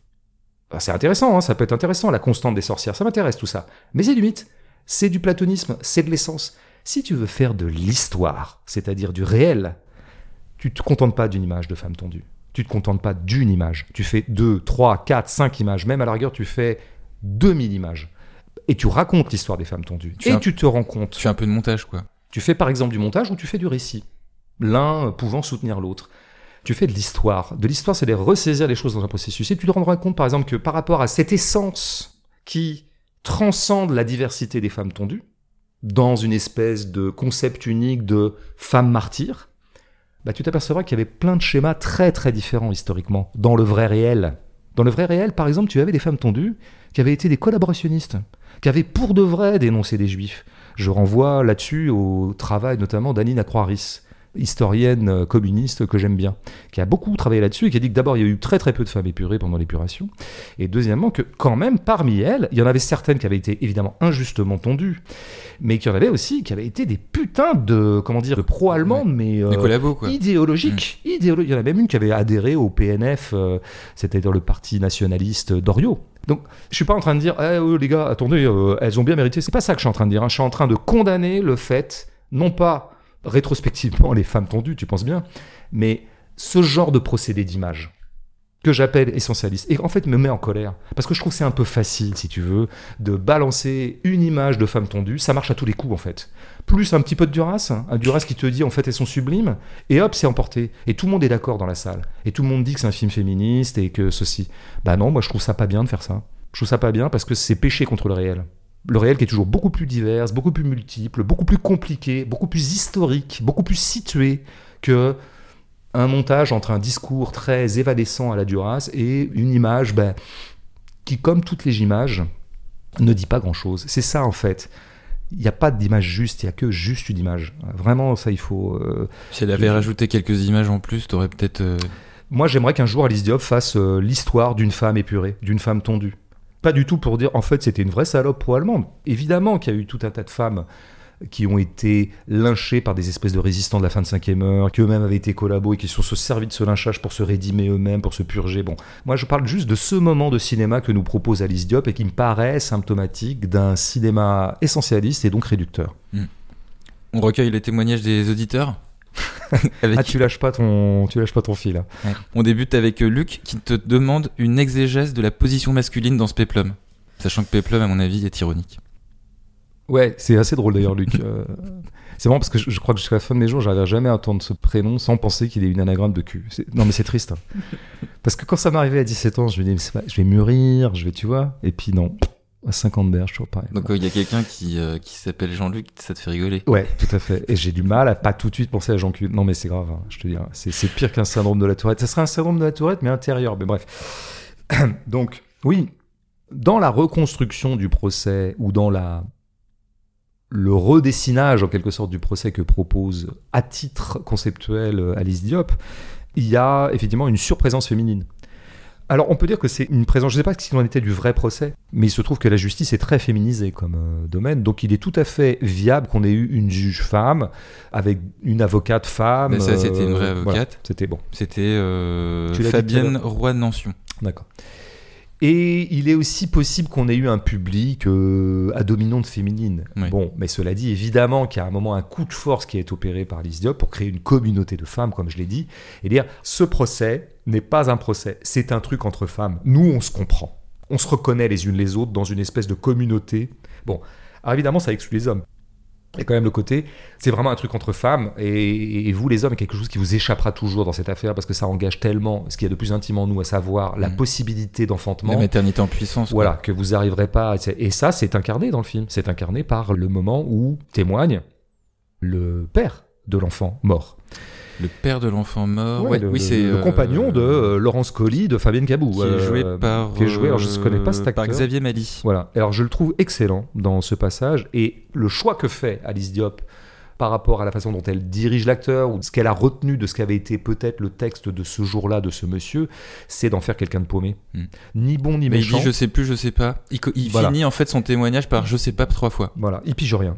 Il pige rien, il a, rien pigé à Fabienne Cabou, il a rien pigé à Laurence Colli, il a rien pigé à l'enfant, il a rien pigé à tout. Quand elle lui a dit je pars au Sénégal, il a évidemment pas pigé qu'elle allait à Berck.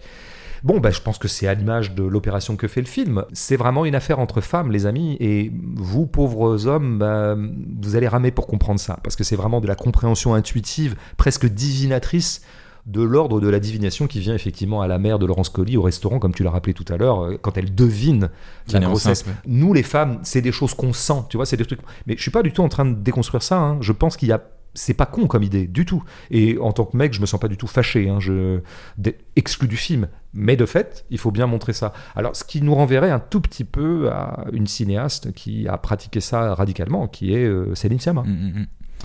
On poursuit avec euh, un auditeur qu'on a déjà entendu et qui a un super euh, pseudo. C'est Rafa Fouille. Ah ouais, j'aime bien un fafouille. Ouais, ouais. Il te demande. Le mec doit s'appeler, je sais pas, Raphaël Fouillard. Ça doit être ça en fait, tu vois. Raphaël, c'est sûr. Ouais. Après, je sais pas. Ouais. Il te demande donc trouves-tu une filiation entre le cinéma de Pasolini et celui de Diop? Euh, Mon premier réflexe comme ça, en première instance, comme on dit en justice, ce serait de dire non, pas du tout. Parce que je pense qu'il y a quelque chose de- d'évidemment beaucoup plus incarné euh, chez... En fait, le film d'Alice Diop est très désincarné. C'est ça qu'il faudrait dire, en fait, il est très décharné. Et je pense que ça fait partie de sa stratégie de conjuration. Il s'agit de conjurer les corps aussi. Dans le plan lui-même. Bon. Y compris dans le procès, tu trouves? Ah bah oui, parce que si tu veux... Non mais autant, il y a une vraie présence. Hmm. Mais comment dire, si tu veux, l'actrice qui joue Laurence Colli, elle est très neutralisée en termes de chair, si tu veux. Je- elle bouge pas, par exemple, tu vois. Hmm, il y a, hmm, alors, hmm. je- je- incarner, ça On entend, on entend bien respirer, on voit, on voit qu'elle respire quand même. Ouais, ouais, c'est vrai, non, non, elle- il y a de la présence. Je peux pas dire le Elle a pris des cours de tai chi d'ailleurs pour apprendre à respirer. T'es hyper documenté. Non, non, non, mais en fait, bon, le film est relativement froid. Tu vois, il y a une, une certaine froideur, euh, ce qui me déplaît pas d'ailleurs, fondamentalement. Mais même Rama, par exemple, est extrêmement désincarné. Je pense que précisément, c'est un personnage intellectuel qui n'existe que par sa psyché et par son cerveau. Euh, L'un et l'autre étant évidemment euh, inextricables. Euh, c'est un personnage vraiment d'universitaire, ça pense, quoi, ça sent. Mais on peut pas dire qu'il y ait énormément de chaleur. Là, évidemment, il n'y a pas de chaleur avec la mer. Mais après, il y a de l'émotion parce qu'elle euh, elle s'en va de la salle d'audience, tu vois. Oui, mais c'est traité un peu comme une idée aussi, je veux dire. Et assez maladroitement, genre, je fais mes valises, tu vois. Il y aurait peut-être une autre idée de cinéma à faire là-dessus. Bon, même si je sais que ça a correspondu à la réalité, parce qu'Alice Diop l'a raconté qu'elle avait voulu effectivement à un moment se barrer. Par exemple, le jeu de l'actrice qui joue Rama. euh, Euh, Rama, donc c'est Kaije Kagami. voilà, ouais. Son jeu est très monotone. C'est-à-dire que pas un sourire quand même, hein. rien. Alors moi je veux bien croire que le procès est vachement dur, euh, que ça a été compliqué d'encaisser tout ça pour elle et que c'est ça qu'essaie de raconter Alice Diop. Ouais, ça empêche pas de sourire de temps en temps. Ça empêche pas de remettre un tout petit peu d'éclectisme affectif dans même- les situations. même dans les scènes de couple, on sent que Ouais, c'est un peu pas, c'est froid. pas chaud chaud, voilà. Bon, Il y a un sourire dans le film, et ça m'a rappelé en fait l'expression, tu sais, on dit Hitler, c'était quelqu'un qui sourit quand il se brûle. On dit ça des gens, moi j'adore cette expression. Et bah, je veux dire, le seul sourire du film, c'est un petit peu ce genre de sourire-là, parce que c'est le sourire de Laurence Colli à Rama, Oui. qui va provoquer sa panique, parce qu'elle se dit, oh là là, elle m'a reconnu comme une amie potentielle, et c'est précisément ce qui me panique. Mais c'est le seul sourire du film. Alice Diop, je- vraiment, je te le dis avec plein d'amitié, c'est pas parce que tu fais un film sur un truc assez dramatique, que tu as vécu dramatiquement et qui a une profondeur de douleur euh, énorme, que tu dois absenter de ton film tout affect qui ne serait pas la tristesse et la gravité et le malaise. Hein. C'est pas vrai, en fait. C'est, on le sait bien, on le voit bien dans le livre de Carrère dont je parlais. Les mecs, ils en ont entendu hein, euh, pendant le procès du 13 novembre. Tu penses bien qu'ils en ont entendu des saloperies et des horreurs. Bon, bah, précisément dans la salle des pas perdus, évidemment que ça déconnait un peu. Et évidemment qu'aux deux palais, en face, ça buvait un peu des bières. Enfin, tu vois. Bon, après, c'est des stratégies, mais je pense qu'effectivement, un cinéma idéaliste n'a pas grand-chose à faire de la multiplicité de l'éclectisme. C'est, c'est son coup- ennemi. Donc, donc, du coup, en dernière instance, pas de filiation entre Ouais, avec Pasolini, et si, il y avait, oui, effectivement, tu fais bien de me rappeler à, à la question que j'avais pratiquement oubliée dans mes tombereaux de, de- Non, il y a un truc qui, je trouve, ressemble un peu à Pasolini, parce que j'ai resuivi récemment la querelle entre Pasolini et Godard à propos du cinéma comme potentiellement un art sémiotique, enfin un art qui... Et en fait, c'est un peu une polémique entre un cinéaste qui vraiment pense qu'un un plan contient une idée et Godard qui veut absolument pas entendre parler de ça. Et donc, de ce point de vue-là, moi, ce qui m'a toujours mis un petit peu à distance du cinéma de Pasolini, figure-toi. Je veux dire, moi, Pasolini, je pense que je suis un fan de l'homme. Je suis un fan de la créature Pasolini. Je trouve ce mec incroyable, extraordinairement intéressant, passionnant. euh, et c'est une telle profusion sa vie. Je pense que c'est pas un grand cinéaste.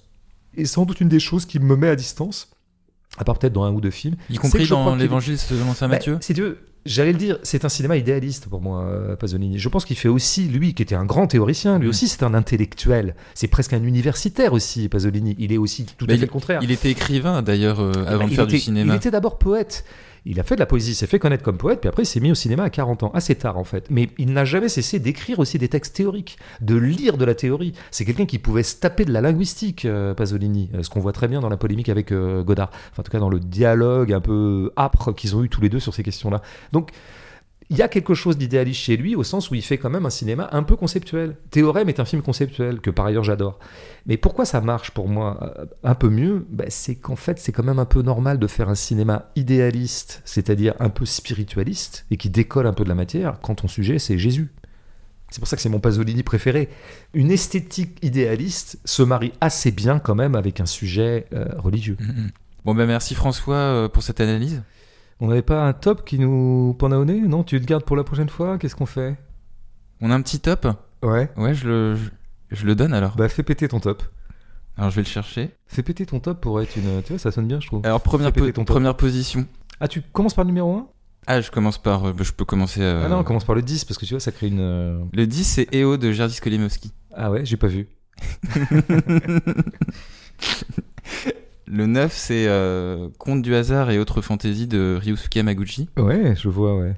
Euh, le 7, c'est Souvenirs 1 et 2 de Johanna Hogg. Un film qui était sorti en janvier euh, Ouais, bien sûr. avec la fille de Ouais. Tilda Swinton, Super, notamment le 1. notamment le 1. Euh, J'en suis à combien là? J'en suis au 8 ou au 7 Je crois que t'es passé de 9 à 7, donc c'est n'importe quoi. Bah, mais- juste bah, avant, avant donc. en fait, euh, en fait, t'as un problème parce que t'as vu que 9 films dans la dans l'année, en fait. ça. Et donc, bah, du coup, les 9 films que t'as vus sont tes préférés. Non, donc le 7, c'est Enquête sur un scandale d'État de Thierry de Peretti. Seulement 7. Ouais, Seulement 7 Oh Ah, la faute de goût, la faute historique, quoi. bah ouais. Ah, c'est dingue. C'est marrant de- d'avoir si peu de goût en cinéma. En 6, j'ai mis Sans filtre de Ruben Östlund. Ouais. J'aurais pu inverser, ouais, j'aurais pu me... Ouais. Pour te faire plaisir, j'aurais pu me Non, non, mettre- non, oh là là, en- me fais pas plaisir, me fais pas plaisir. En 5, j'ai mis Il Bucco de Michelangelo Framartino, dont on Mhm. avait parlé. Tout à fait. En 4, j'ai mis Pacifiction d'Albert Serra. En 4 seulement? Ouais, Mais qu'est-ce qu'il y a mieux que ça cette année? Bah tu vas savoir. Moi, je pense tu que vas dans- le savoir dans quelques Dans tes secondes. trois premiers, y a rien à foutre parce que t'étais en boucle sur ce film depuis 8 ans. Ouais, bah je l'ai mis en 3. Ouais.